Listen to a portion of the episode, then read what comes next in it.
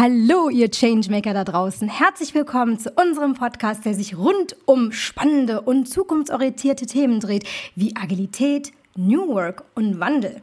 Mein Name ist San, das ist kurz für Sandra Hechler. Ich bin Agile und Innovation Coach der ING und moderiere diesen Podcast zusammen mit meinem wunderbaren Co-Moderator.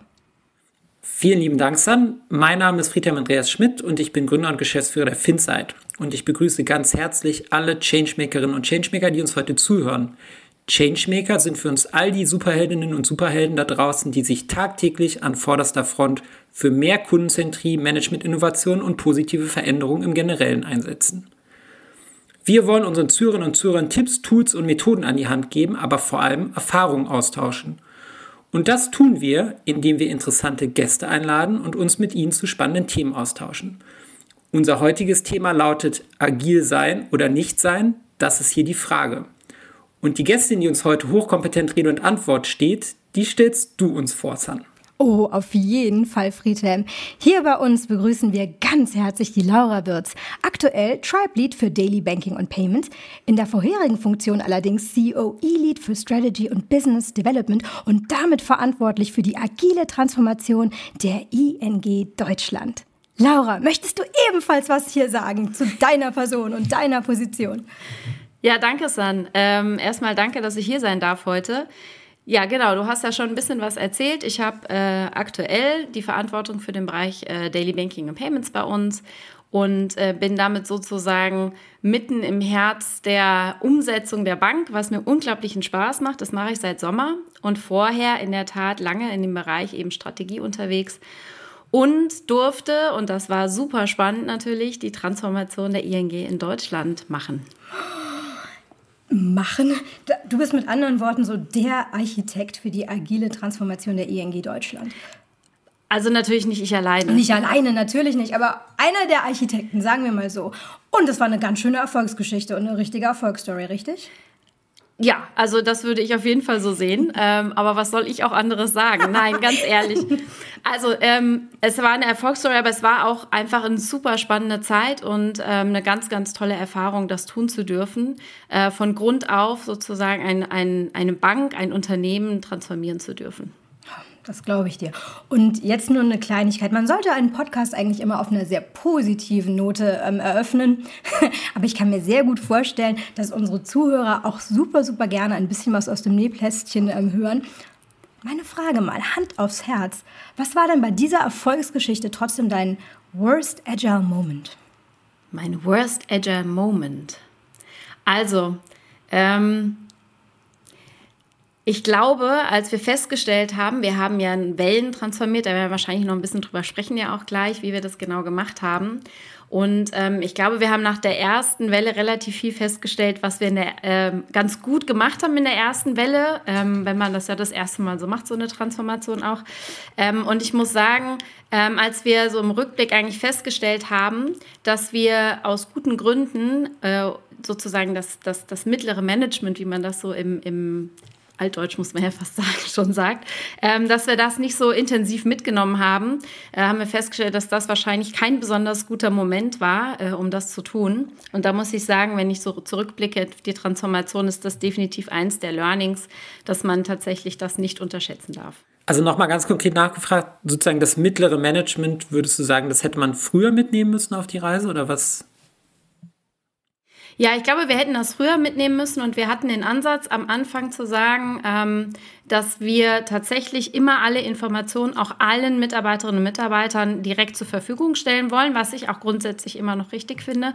Also wir hatten ganz stark dieses Ziel, diesen, ich sag mal, Informationsvorsprung, den man ja qua Hierarchie oft in dem Unternehmen hat. Also ich sag mhm. mal, Kommunikationskaskade geht ja von oben nach unten. Das wollten wir durchbrechen und haben ganz bewusst gesagt, wir möchten eigentlich direkt immer an alle gleichzeitig kommunizieren. Wir haben aber ein wenig unterschätzt natürlich, dass die Führungskräfte ja massiv betroffen sind von dem Umbau. Ähm, und natürlich dennoch der Hauptansprechpartner sind für die Mitarbeiterinnen und Mitarbeiter. Ähm, und da haben wir relativ schnell dann nachsteuern müssen, dass wir gesagt haben, okay, also wahrscheinlich muss man doch noch mal etwas adressatengerechter in leichten Stufen zumindest mhm. kommunizieren. Okay.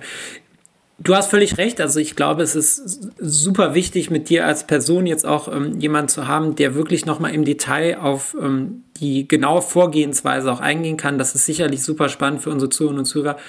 Ähm, bevor wir darauf näher eingehen, war das so dein erster Berührungspunkt mit Agilität? Also im Rahmen jetzt der Transformation der ING? Im Rahmen der Transformation der ING ja, aber wenn du meinst der ING in Deutschland, dann hatte ich vorher schon einen Berührungspunkt, als wir die Kolleginnen und Kollegen in den Niederlanden besucht haben. Ähm, und die haben ja etwas früher angefangen mit der agilen Transformation als wir in Deutschland. Und das fand ich super spannend, weil wir da tatsächlich, also das war wie in eine andere Welt zu kommen. Die haben das ja auch ähm, nicht nur sozusagen ähm, umgesetzt im organisatorischen Sinne oder im Mindset, sondern die haben ja auch ganz viel an den Gebäuden geändert und es sah ganz anders aus als bei mhm. uns damals in Frankfurt. Das war super spannend, ähm, aber ich muss ehrlich gestehen, ich habe es nicht verstanden. Also die haben mir da irgendwas erzählt und von Tribes und Squats und alles durcheinander. Also ich habe gedacht, oh mein Gott, das ist ein, ich verstehe überhaupt nicht, was die hier gemacht haben. Mhm. Äh, wir waren aber auch nur zwei Tage da oder anderthalb Tage. Und das war für mich dann auch wichtig, nachher nochmal zu sagen, zu sehen, dass es einfach Zeit braucht, bis man versteht, was hinter diesem agilen oder hinter der agilen Idee, ähm, die wir ja jetzt auch im Unternehmen dann umgesetzt haben, was damit eigentlich gemeint ist und was dahinter steht. Weil in zwei Tagen sich nur die Organisationsstruktur versuchen irgendwie darzustellen, ähm, war halt bei weitem überhaupt nicht das, um zu verstehen, was die Kollegen da eigentlich wirklich getan haben. Mhm. Es war auf jeden Fall ein sehr, sehr beeindruckender Eindruck. Ja. Jetzt mal die Frage, wie hast du dich denn dann sortiert? Weil du hast jetzt wirklich ähm, praktisch einen Blick in die Zukunft gehabt, als du dann in, bei den Kollegen in den Niederlanden und in Belgien warst. Wie konntest du denn diese ganzen Informationen sammeln, bündeln, für dich organisieren, strukturieren, analysieren und um das dann auch bei uns in Deutschland umzusetzen? Da steht man ja wieder Ochs vom Berg. Was hast du da gemacht? Genau, also man steht wieder Ochs vom Berg und ehrlicherweise hat mir das Agile da geholfen, weil da geht es ja nicht darum, dass ich den ganzen Berg schon im Detail sozusagen äh, auseinandergenommen habe und in kleine Häufchen schichte, sondern es geht ja darum, dass ich erstmal so die ersten Schritte mir angucke und gucke, okay, was sind jetzt die ersten fünf Meter des Weges sozusagen und das Endziel. Also ich wusste ja, wir wollen da, wenn man bei dem Berg bleibt, wir wollen da oben auf den Berg hoch, aber äh, ich musste jetzt noch nicht jede Bergetappe einzeln geplant haben mit Verpflegungsstationen. Und das hat mir ehrlicherweise geholfen, weil man, glaube ich, bei einem Projekt oder bei einem Vorhaben der Transformation dieser Größenordnung ähm, also ich hätte sonst einfach gar nicht angefangen, muss ich ehrlich sagen, ähm, aus Angst, was da alles auf einen zukommt. Was war genau die Bergspitze? Also war das Role Model sozusagen die niederländische Mutter oder ähm, was war für euch dann das, das Ziel, das ihr so irgendwie ausgearbeitet habt für die ING in Deutschland? Also natürlich haben wir uns an dem, an dem ähm, Modell aus den Niederlanden orientiert, aber wichtig ist wirklich, es ist ja eine Orientierung. Also wir haben ja auch jetzt heute in der ING so einen, einen Agile Framework oder wie auch immer man das nennen möchte, also ein Rahmenwerk und, und auch äh, natürlich Struktur, Ideen oder solche Dinge, um auch gemeinsam sozusagen ein, ein Arbeitsmodell ja nachher zu haben in der Gruppe. Aber ähm, das ist ja nicht Copy-Paste. Also das war immer ganz wichtig, dass wir gesagt haben, naja, die Niederlande hat das so gemacht, aber die Kollegen in den Niederlanden haben eine ganz andere Bank und die haben vor allen Dingen ganz andere Voraussetzungen gehabt als wir. Also was haben wir als erstes gemacht? Wir haben mit dem Vorstand in dem Fall uns sozusagen dreimal zwei Tage eingeschlossen äh, und, und tatsächlich eingeschlossen und haben gesagt, wir ähm, definieren für uns erstmal das, ähm, das Warum. Also warum tun wir das hier eigentlich? Ja? Hm. Weil ansonsten hätten wir halt gesagt, naja, wir bauen eine Organisationsstruktur, aber dann wären wir in Anführungsstrichen nur eine Reorganisation gewesen. Das kann man hm. ja machen. Aber die Frage war für uns ganz wichtig und auch, dass der Vorstand als gesamtes Team für sich sagt, das ist unser Warum. Das ist der Grund, warum wir das machen. Und wir sind nach den zwei Tagen rausgegangen und wir hatten uns so ein schönes Heftchen überlegt für den Vorstand, ähm, so wie so ein kleines Tagebuch, ähm, wo immer nach jeder Etappe man reingeschrieben hat. Und da war zum Beispiel dann eben nach diesen ersten zwei Tagen, hatte jeder seine, seine persönliche Story sozusagen für das Warum geschrieben. Ja, wir haben uns einmal gemeinsam definiert, was ist das für die Bank. Und für jeden war die Aufgabe, das so zu schreiben, dass wenn er sozusagen morgen sich vor alle Kolleginnen und Kollegen stellt, das ist das, was er ihnen erzählt. Mhm.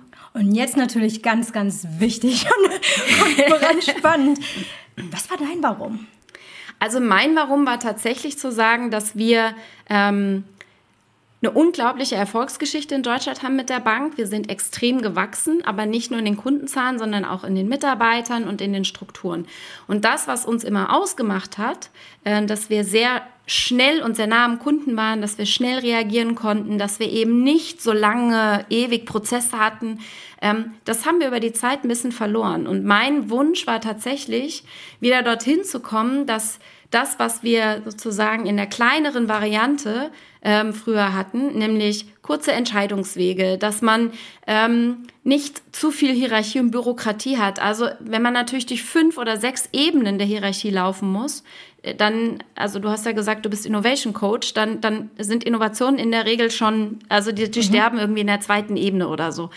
Und mein Wunsch war wirklich diesen, diesen, dieses naja, Mindset, dieses schöne Wort, aber auch diesen Spirit einfach wieder zurückzubringen, dass wir es wieder schaffen, obwohl wir eine hochregulierte Bank sind, obwohl wir natürlich in einem schwierigen Umfeld arbeiten, dass wir es aber wieder schaffen, schnell und nah am Kunden Dinge umzusetzen und auch flexibel zu sein, wenn ich mir eben das Umfeld angucke, in dem wir sind. Und da kommt dann so der Strategieteil bei mir natürlich ein bisschen durch, mhm. weil das Umfeld ist ja auch ein anderes, als wir das vor 20 Jahren hatten. Und das Umfeld ist einfach, äh, verändert sich so schnell, dass wir, wenn wir nicht grundsätzlich dieses, dieses Arbeiten und das, wie wir auch miteinander arbeiten, geändert hätten, aus meiner persönlichen Sicht zumindest Gefahr gelaufen wären, ähm, irgendwann völlig abgehängt zu sein. Und das war für mich ein sehr starker Antreiber zu sagen, wir müssen wieder die, die Beweglichkeit bekommen, ähm, einfach Dinge umsetzen zu können und nicht zu lange zu diskutieren. Mhm. Für unsere Zuhörer und Zuhörer ist ähm, sicherlich auch ein wichtiges Thema mit, sage ich mal, Gegenargumenten klarzukommen. Und wie war das bei euch? Also wir haben jetzt sehr stark über das Warum gesprochen, also auch warum soll man das machen, was ja auch, sage ich mal, der Antrieb, die Basis für alles ist. Ähm, aber es gibt ja in so einer Phase, denke ich mal, auch ganz klare Dinge, die auch dagegen sprechen. Ähm, war das was, was ihr ebenfalls aufgegriffen habt und wie seid ihr damit umgegangen? Oder war das eher etwas, was, wo eigentlich schon ein großer Konsens bestand, dass das sozusagen eigentlich unausweichlich ist, diesen, diesen Weg jetzt zu gehen? Also ich glaube grundsätzlich würde ich sagen, war der Konsens da. Aber die Frage ist ja der Konsens, wozu? Also man kann ja Agilität auf sehr unterschiedliche Arten und Weisen und äh, mehr oder weniger radikal auch einführen. Und ich glaube, dass wir etwas an dem, an der Art, wie wir zusammenarbeiten, ändern müssen. Das war zumindest dem, den, den Kernpersonen, also dem Vorstand, uns äh, und auch den anderen sozusagen ähm, wirklich wichtigen Personen in dieser Anfangsphase war das allen klar. Aber die Radikalität, mit der wir das umsetzen wollen, da gibt es natürlich eine große Bandbreite und auch eine große Bandbreite, in der sich eben Menschen ähm, komfortabel fühlen oder nicht. Und deswegen waren uns diese dreimal zwei Tage so wichtig, weil das für uns auch so ein bisschen wie so ein Bootcamp war, um wirklich sich aufeinander einzuschwören und auch tatsächlich die Grenzen auszuloten. Also wie radikal wollen wir das denn machen? Ja? Ähm, hm. Sagen wir, wir machen das in 18 Monaten oder nicht? Und da gibt es natürlich Diskussionen, dass man sagt, okay, machen wir es lieber langsam und sukzessive, ähm, mit der Gefahr wahrscheinlich, dass man lange Zeit Unruhe hat und, und Ungewissheit? Oder sagen wir, okay, wir treiben das so ein bisschen da durch und machen das in diesen 18 Monaten, für die wir uns ja schlussendlich entschieden haben, äh, mit dem Bewusstsein, dass das ziemlich viel Schmerzen verursachen wird der Organisation und äh, sehr schwierig wird auch. Mhm. Ähm, aber mit der Hoffnung, dann zumindest sozusagen relativ zügig durch diesen Transformationsprozess zu sein, um dann ins eigentliche Leben ins ja auch zu kommen, ins Tun. Mhm. Ähm, ja, und, und da die, haben wir, die Früchte auch schnell ernten zu können. Ne? Ja, ich glaube, uns, uns war wirklich wichtig auch zu sagen, wir wollen ja auch den Mitarbeiterinnen und Mitarbeitern jetzt nicht äh, drei Jahre der Unsicherheit zumuten, weil mhm. das darf man ja nicht unterschätzen, was das für den Einzelnen heißt. Also mhm. so aus der ich sag mal, wenn man die Übersicht hat, macht das ja alles Sinn und dann ergibt das auch, sieht man den Plan ja. Für den einzelnen Mitarbeiter ist das nicht so einfach, dann den ja. Plan zu sehen. Mhm. Waren diese 18 Monate, von denen du gesprochen hast, war das die erste Welle, die du genannt hattest? Oder, ähm Nee, das war die ganze Transformation. In drei okay. Wellen. Also drei Wellen innerhalb von 18 Monaten. Genau. Mhm. Ah, okay. Ich habe jetzt auch noch mal eine Frage, weil du von der radikalen Einführung gesprochen hast. Ähm, war ja recht top-down. Ne? Also wenn, wenn, wenn man sich mit dem Vorstand ein paar Tage einschließt, dreimal zwei Tage, würde ich ja sagen. Bist du denn, ähm, wir hatten jetzt auch andere, ähm, andere Beispiele mal gehört in unseren Folgen, wo wirklich diese Bottom-up-Strategie ähm, auch gespielt worden ist. Hätte das für die ING auch funktionieren können? Gerade wenn du auch mit ähm, Mittelmanagement sprichst, beziehungsweise die, die mittleren Schichten, hätte man die irgendwie durch ein Bottom-up eventuell in so einer Art und Weise abholen können? Besser vielleicht? Also wir haben ja so ein, so ein, so ein Zwischending versucht. Ne? Wir, haben, wir sind am Anfang gestartet und das glaube ich auch wirklich braucht man, äh, dass wir gesagt haben, wenn es für diesen Prozess, der ja absehbar war, dass er ziemlich viel in dieser Bank bewegen wird, wenn nicht alles, ähm, da haben wir gesagt, dafür brauchen wir auf jeden Fall den, den vollen, also die volle Rückendeckung des Vorstands. Weil wenn wir das nicht gehabt hätten, wären wir wahrscheinlich an der ersten größeren Hürde einfach gescheitert. Also ich sage es mal ganz platt, das kostet natürlich auch Geld, das kostet Zeit, das lähmt eine Organisation auch für einen gewissen Zeitraum, das macht was mit Menschen.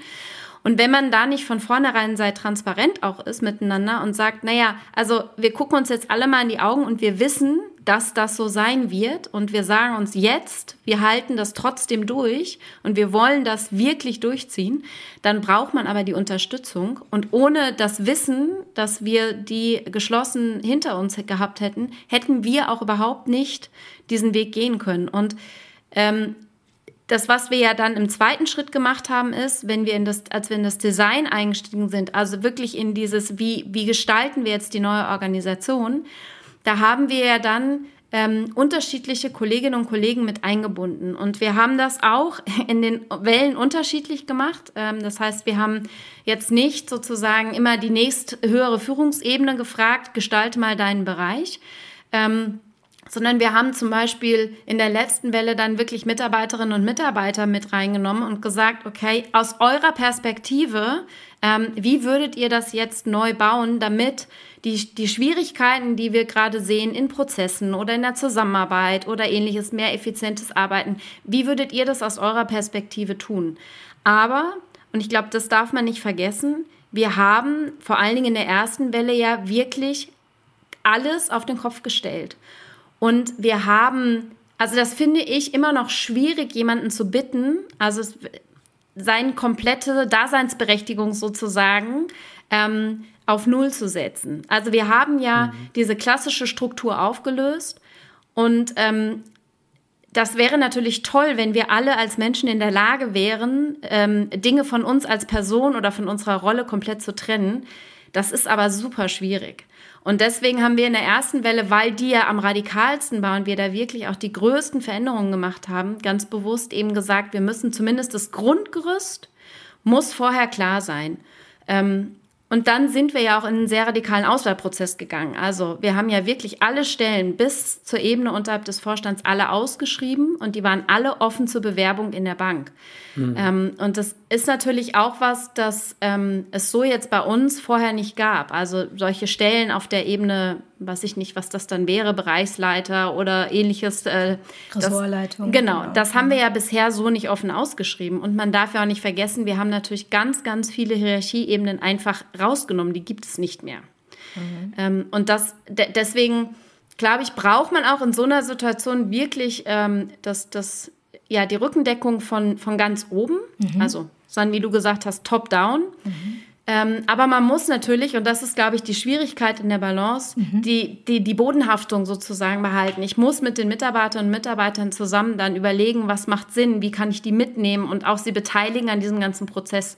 Und ähm, da haben wir halt gelernt. Deswegen war das gut, dass wir das in drei Wellen gemacht haben, weil wir sozusagen nach jeder Welle reflektiert haben und gesagt haben, was war gut, was war nicht so gut. Und dass das gut war, machen wir in der zweiten Welle wieder. Und das, was nicht so gut war, da überlegen wir uns einen neuen Ansatz in der zweiten Welle. Mhm.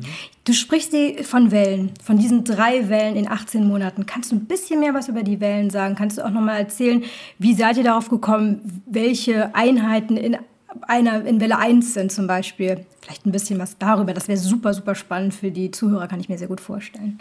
Ja, klar, gerne. Also im Referenzmodell von der ING, was ich ja eben schon erzählt habe, gibt es sozusagen drei große organisatorische Bereiche, wenn man so will, und auch Organisationsformen. Das eine ist, was wir Delivery nennen. Ähm, das ist das, wo ich jetzt zum Beispiel bin, im Tribe. Das heißt, ähm, da haben wir Bereiche, wo IT und Business zusammen sind. Und ähm, Das sind alles die Bereiche, die sozusagen direkt ja, wie der Wort schon sagt, ausliefern, also an dem Kunden sozusagen, an den Kunden Produkte, ähm, Services, App, äh, all diese Dinge, die sind alle da drinne. Ähm, und das ist äh, im Referenzmodell eben dieser eine Bereich Delivery.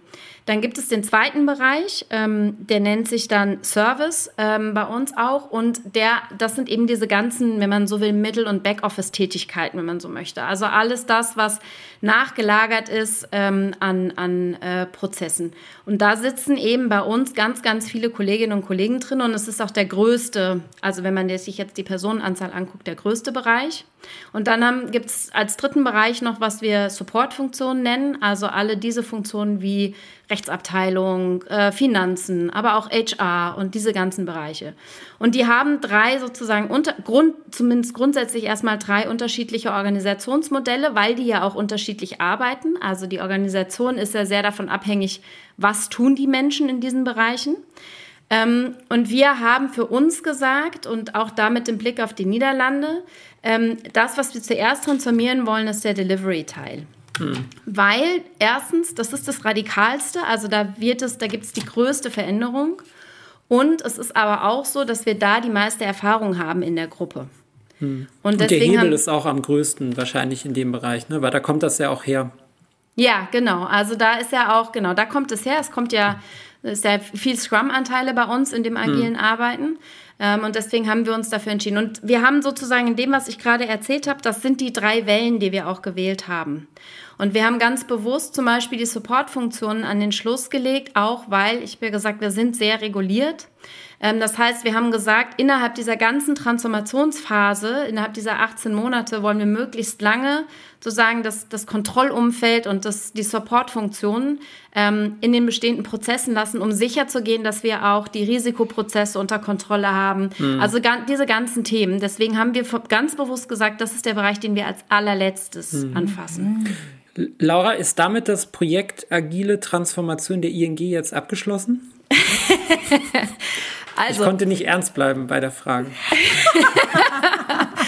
Schade, also ich, ich würde versucht, es hat nicht geklappt. Also erstmal muss ich dann natürlich sagen, es ist ja kein Projekt.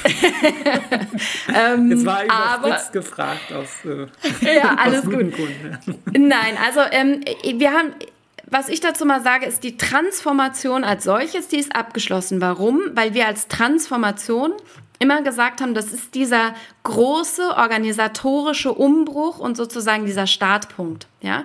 Und da fand ich es auch wichtig, einen Start und einen Endpunkt zu haben, weil das für die Leute auch wichtig ist, einmal zu verstehen, okay, so dieses Tabula rasa Gefühl und diese Unsicherheit, das ist jetzt vorbei. Also ich mhm. weiß jetzt, da sitze ich, das ist mein neuer Platz, das ist mein Job, das sind meine Schnittstellen und so weiter. Ähm, deswegen war mir das immer wichtig zu sagen, die Transformation ist vorbei. Aber, und deswegen habe ich ja gesagt, bin ich froh, dass wir uns für diese 18 Monate entschieden haben, weil das eigentliche agile verändern oder das Agilität leben und auch das agile Mindset dann tatsächlich bauen, das funktioniert ja nicht, indem ich der Sun morgen jetzt sage, du bist ab morgen Agile Coach und sitzt im COE Way of Working, viel Spaß und jetzt bist du agil. Aber so hm. war das fast. Aber das ist also deswegen, ähm, wenn du meinst, ob die agile Reise, ob wir jetzt voll agil sind und jetzt nicht mehr daran arbeiten müssen, nein. Also wir haben immer gesagt, nach der Transformation geht es darum, das zu, zu verständlichen, zu verinnerlichen. Und tatsächlich ist mhm. ja das Ziel eigentlich, eine lernende Organisation zu werden.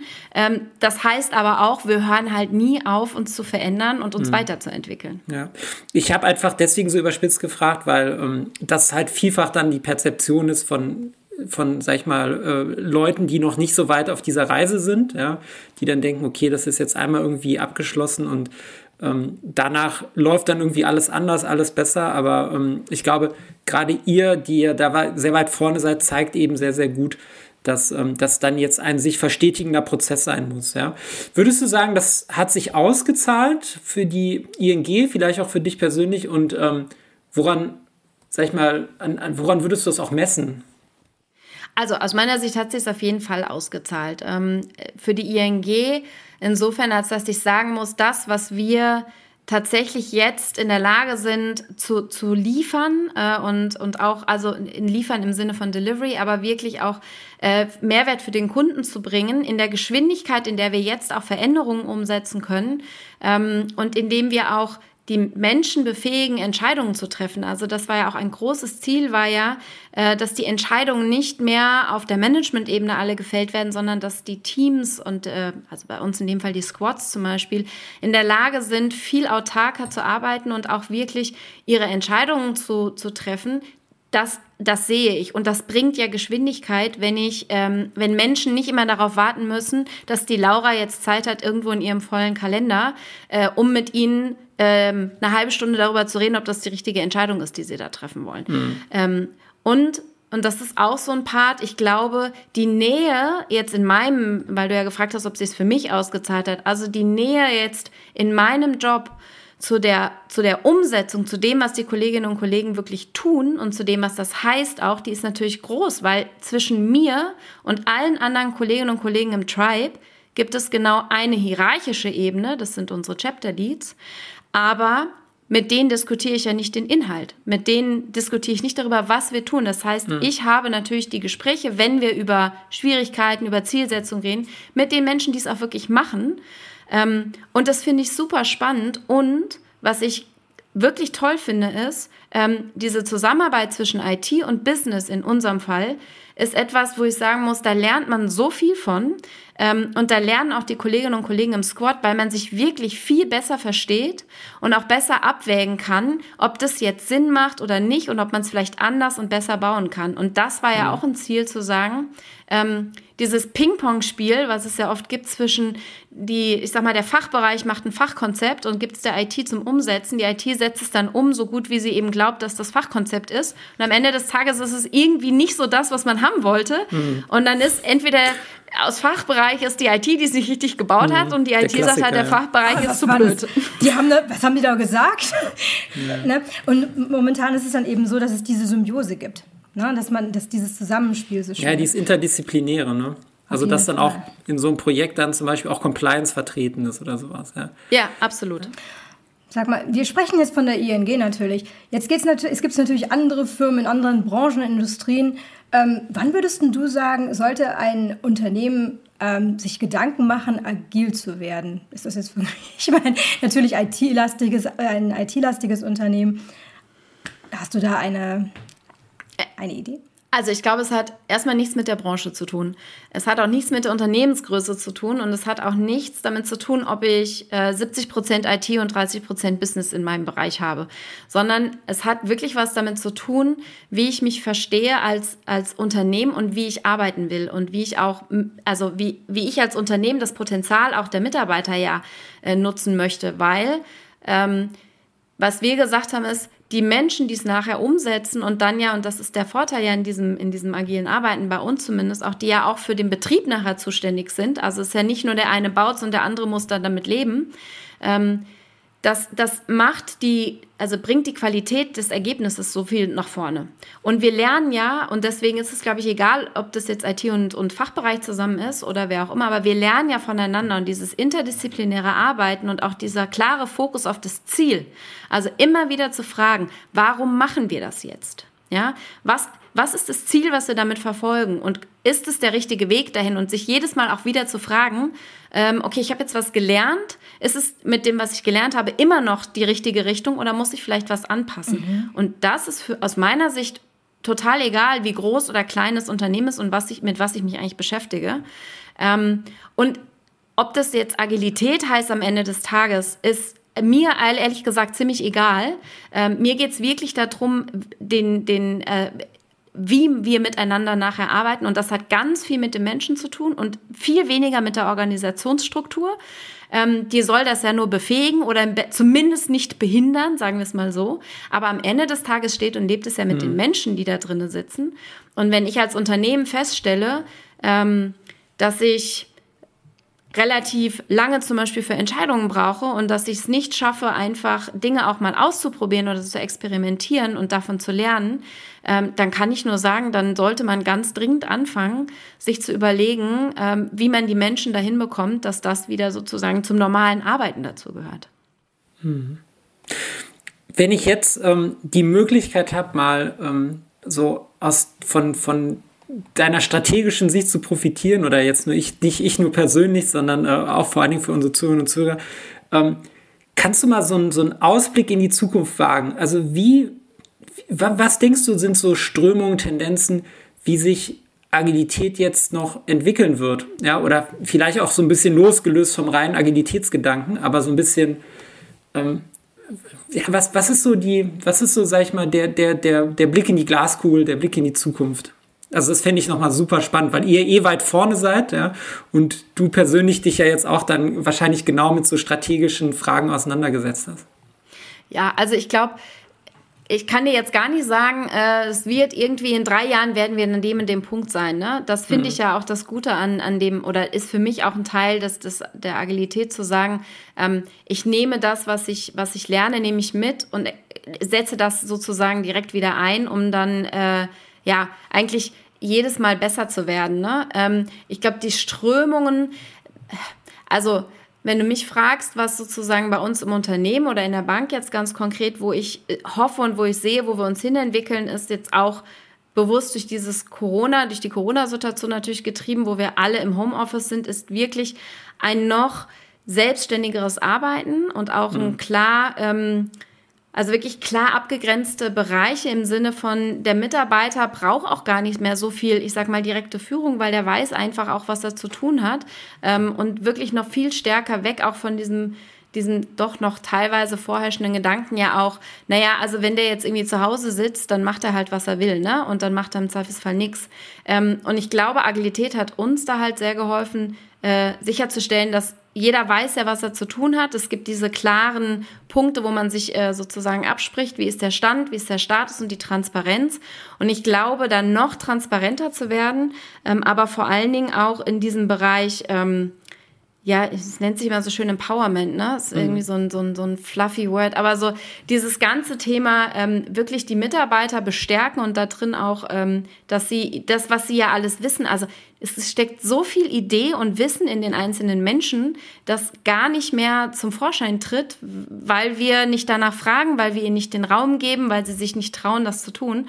Und ich glaube, wir haben ganz viel auch über das Thema Mitarbeiter und Agilität so gesprochen, was super wichtig aus meiner Sicht ist und wo wir uns, glaube ich, auch wir als, als äh, Unternehmen noch ähm, weiterentwickeln können, ist das ganze Thema Agile Leadership. Also was heißt das denn jetzt Agilität in der Führung tatsächlich? Mhm. Ähm, und wie führe ich denn agile äh, Teams wirklich so, dass sie das Potenzial auch heben können? Weil, also oft ist halt nicht das Team das Problem, sondern ist halt derjenige, der aus bestem Wissen äh, oder, oder sagen wir aus bestem ähm, Ansatz sozusagen und aus mit bestem ähm, ja, also wieder besseren Wissens vielleicht dann eher, ähm, mhm. derjenige, der halt oben drüber sitzt und äh, leider dann doch wieder beschränkt, ja, und mhm. ähm, da kontrollierend eingreift. Und ich glaube, dahin zu kommen, das fände ich sehr spannend zu sehen, wie sich dieses Thema agile Führung tatsächlich noch, noch deutlich stärker weiterentwickelt. Mhm. Ja, super tolle, also sehr schöne, sehr schöne Sichtweise, ja oder sehr schöne Perzeption auch, also auch vor allen Dingen aus meiner persönlichen Sicht. Ich, also jetzt im, im Technologiebereich äh, zum Beispiel gesprochen, du hattest ein wichtiges, äh, einen wichtigen Satz gerade gesagt, die Organisationsform soll idealerweise, äh, sag ich mal, befeuern und nicht behindern.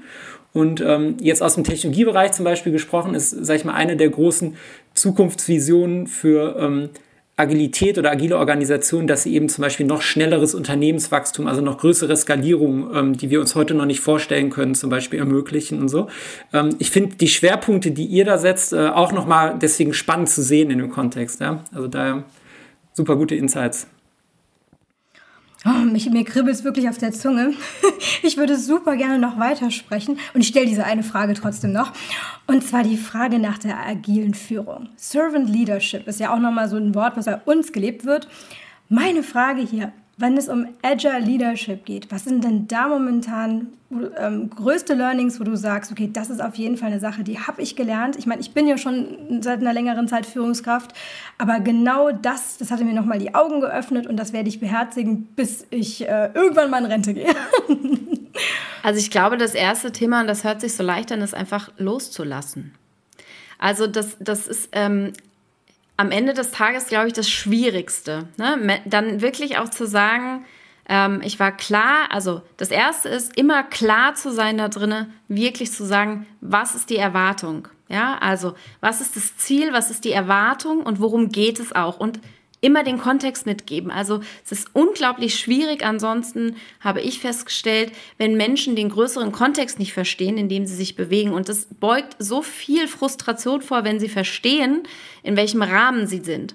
Und das ist ein wichtiges Thema. Und dann aber auch wirklich loslassen zu können. Also, und ähm, dann die Leute machen zu lassen, ohne, und das ist ja, so wie du gerade sagst, es, es kribbelt dir, ne, die Frage zu stellen, ist das ja auch, natürlich habe ich auch dreimal am Tag den Impuls zu sagen, ah, jetzt frage ich doch nochmal, wie es gelaufen ist. Oder jetzt frage ich, ich habe da was gehört und jetzt, jetzt muss ich mich mal kurz rückversichern. Und das abzustellen und wirklich zu sagen, ich Vertrauen. vertraue dem, weil mhm. ich weiß, ich habe die richtigen Leute an der richtigen Stelle. Das heißt aber auch, ganz klar zu sein, mit den, mit den Menschen und transparent zu sein, wenn man eben das Gefühl hat, dass man gerade nicht gut miteinander arbeitet oder dass das, was man eigentlich erreichen wollte, nicht erreicht worden ist. Und das ist, glaube ich, auch so eine Sache, weil wir sind ja immer alle gut da drin, auch wenn es gut läuft, zu sagen, das habt ihr super gemacht. Wir sind nicht so gut da drin, alle, glaube ich, auch zu sagen, war jetzt nicht so richtig. Ne? Also ähm, Gut, wir hatten was vereinbart. Das, was ich hier jetzt gerade sehe, ist eigentlich nicht das, was rauskommen sollte. Ähm, das muss ja nicht schlimm sein, wenn es trotzdem ein gutes Ergebnis ist. Aber wenn man das Gefühl hat, dass man sich seit sechs Wochen im Kreis dreht und nicht vorankommt, dann ist es wirklich wichtig, das transparent zu machen und auch zu sagen. Auch als Führungskraft, das hört sich so einfach an, aber das in einer Art und Weise auch zu sagen, dass die Menschen verstehen, worum geht es. Ne? Mhm. Oh, ich würde am liebsten noch unglaublich viele Fragen stellen. Wir sind leider schon fast am Ende von unserer Folge, sozusagen just in time. Aber wir haben trotzdem noch ein kleines bisschen Zeit für unsere Highlights. Egal ob was Neues oder Skurriles. Friedhelm, was nimmst du aus dieser wunderschönen Folge mit? Was ich gelernt habe, ist, ähm, und das finde ich wirklich spannend, ist sozusagen das, was äh, du, Laura, als Radikalität gesagt hast, was ja eigentlich im Prinzip ähm, ein anderes Wort für, für, sag ich mal, wie vollständig will ich eigentlich mein Unternehmen transformieren und dass da eben sozusagen der, wir haben es dann Top-Down genannt, aber man kann es ja auch sagen, sozusagen die, die, die, ähm, sag ich mal, das Commitment, die Stringenz ähm, von, von, von Management herkommt, ähm, wie die beiden Dinge in ähm, Kombination oder in Relation zueinander stehen. Ähm, das fand ich nochmal spannend. Also man kann eben wahrscheinlich so das als Elastizität ausdrücken. Also wenn du, ähm, sag ich mal, Teile deines Unternehmens irgendwie ähm, agil haben willst, aber in Kauf nimmst, dass dann trotzdem andere Teile eben noch vielleicht herkömmlich arbeiten, dann ähm, kannst du dem Ganzen auch einen Raum geben im Rahmen von einem, sag ich mal, Bottom-up-Ansatz.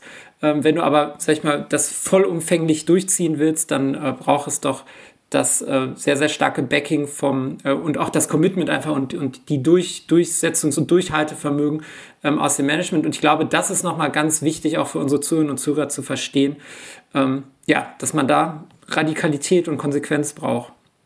San, wie war es bei dir? Oh, da gab es einige Highlights, aber ich glaube, das, was mir wirklich am allermeisten im Gedächtnis bleibt, und ich glaube, das werde ich auch versuchen bei mir einzuführen, dieses Warum-Tagebuch wirklich für sich den Sinn nochmal klar zu machen und tatsächlich auch Tagebuch dazu zu schreiben, mit dem Ziel, dass man tatsächlich den Grund vor der Belegschaft sozusagen, der, äh, der, der fiktiven Belegschaft, eben erklären muss. Das finde ich richtig, richtig toll. Weil auf die Art und Weise verinnerlicht man nochmal dieses Warum und bestärkt das und man, man, man lädt das auf mit Emotionen. Das fand ich mega. Da gab es aber noch andere Sachen. Aber ich, wir dürfen ja nur eines nehmen. nur eins ist erlaubt. ja. Super.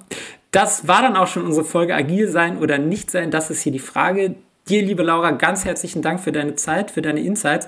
Du hast äh, sozusagen jetzt noch einmalig die Möglichkeit, am Ende dieser Folge ähm, unseren Zuhörern und Zuhörern etwas auf den Weg mitzugeben. Ähm, was wäre denn das? Traut euch. Also seid mutig, traut euch, fangt an. Ähm, und habt keine Angst, ähm, einfach Dinge mal anders zu machen und, wie Sanders so schön gesagt hat, sich kontinuierlich nach dem, warum tue ich das eigentlich, zu fragen. Super, vielen, vielen Dank. An dieser Stelle verabschiede ich mich ebenfalls. Dir nochmals, äh, Laura, vielen Dank und ich bin mir sicher, dass unsere Zuhörerinnen und Zuhörer genauso viel Spaß hatten wie wir heute. Oh ja, und den Spaß, den hatten wir genauso wie unsere Vorfreude auf unsere nächste spannende Folge mit einem weiteren inspirierenden Gast. Deswegen lasst euch überraschen. Falls ihr Fragen oder Themenwünsche habt, dann lasst es uns unbedingt wissen. Alle Informationen findet ihr dazu auf unserer Webpage. Also dann auf Wiederhören da draußen. Ach, und denkt immer schön dran, immer schön folgen, liken und sharen. Tschüss. Tschüss. Tschüss.